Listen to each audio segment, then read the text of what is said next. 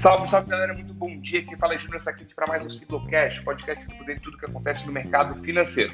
Vamos para o nosso Morning Call, hoje, dia, dia 2 de fevereiro de 2021, terça-feira. Começando falando um pouquinho de ontem, nosso Ibovespa se destacou dos exteriores, se descolou um pouquinho, fechamos em alta de 2,13 com 117.517 pontos.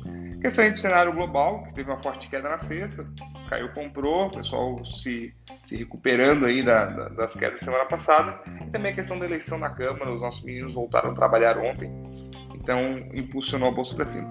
O dólar fechou em queda de 0,45, cotada a R$ 5,45.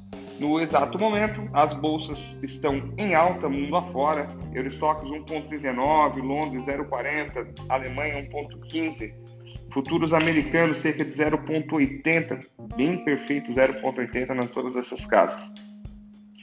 É, há uma tranquilidade dos investidores, no modo geral, no mundo, com esse, esse movimento short squeeze que teve nos últimos dias, de comprar as ações, fazer subir preço, blá blá blá blá.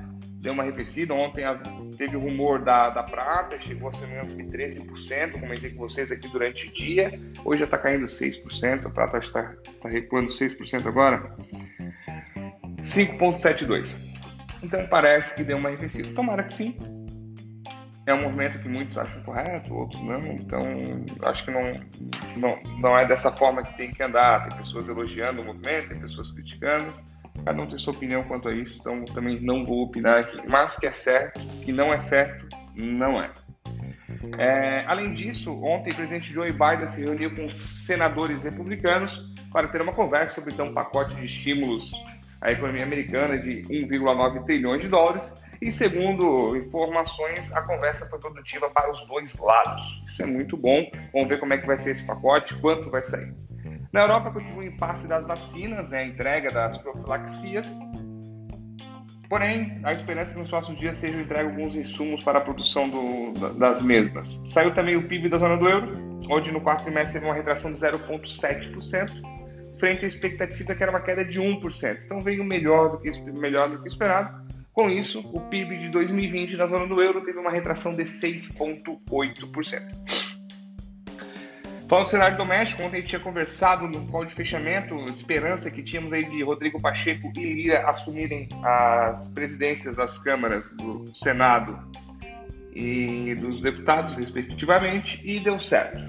Realmente foram, foi eleito Rodrigo Pacheco para o Senado e o Arthur Lira para a Câmara. Conforme a reportagem que saiu no Estadão ontem, Paulo Guedes apostava todas as fichas nessa mudança dos presidentes das casas para então destravar a sua agenda. A agenda de privatizações, reformas, que realmente faz sentido e é bom para o Brasil, é necessário, não creio eu, na, na minha humilde opinião, singela opinião, é, faz sentido isso que o Guedes está comentando, faz sentido essas mudanças, de essas reformas, privatizações, vai trazer caixa para o Brasil, então é bem factível. Porém, Entretanto, todavia, a...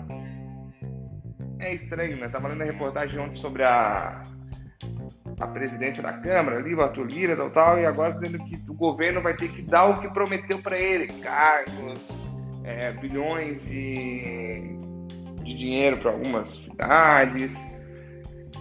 Cara, já para prestar atenção que assim, é notícia pública que foi comprado voto.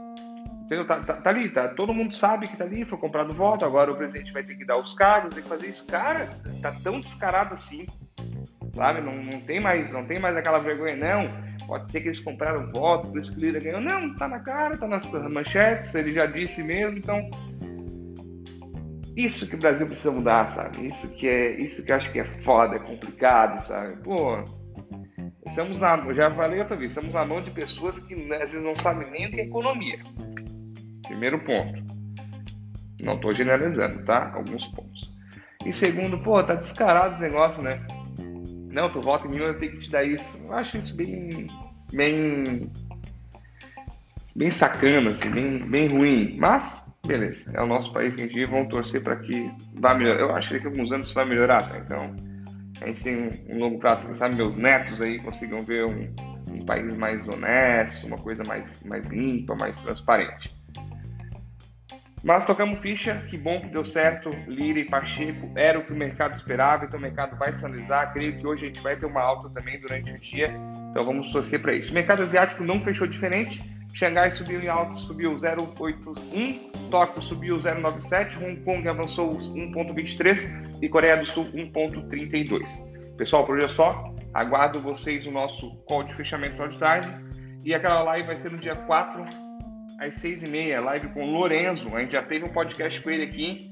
E agora vai ter uma live com alguns clientes. Você que está ouvindo, quiser participar, mande mensagem no direct, no Instagram, no, no arroba Sigma Investimentos, que a gente manda um convite e vai poder fazer a pergunta que tu quiser.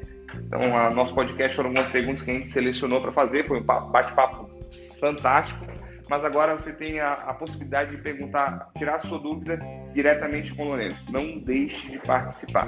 Forte abraço e até mais tarde.